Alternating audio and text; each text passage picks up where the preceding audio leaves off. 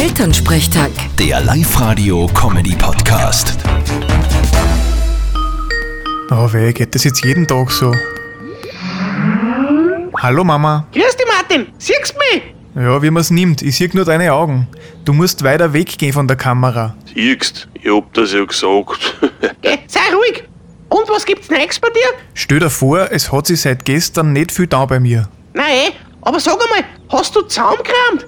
Das schaut alles so ordentlich aus bei dir. Sicher habe ich zusammengekramt. Es kann aber auch sein, dass ich vielleicht nur den Laptop in eine andere Richtung draht habe. ja, zum Helfen muss man sie wissen, gell? Ah, sei ruhig. Du, zum Essen hast du eh genug. Was isst denn noch einmal? ja, das, was ich sonst da ist. Die Geschäften haben ja eh offen. Und eins ist gleich bei mir ums Eck.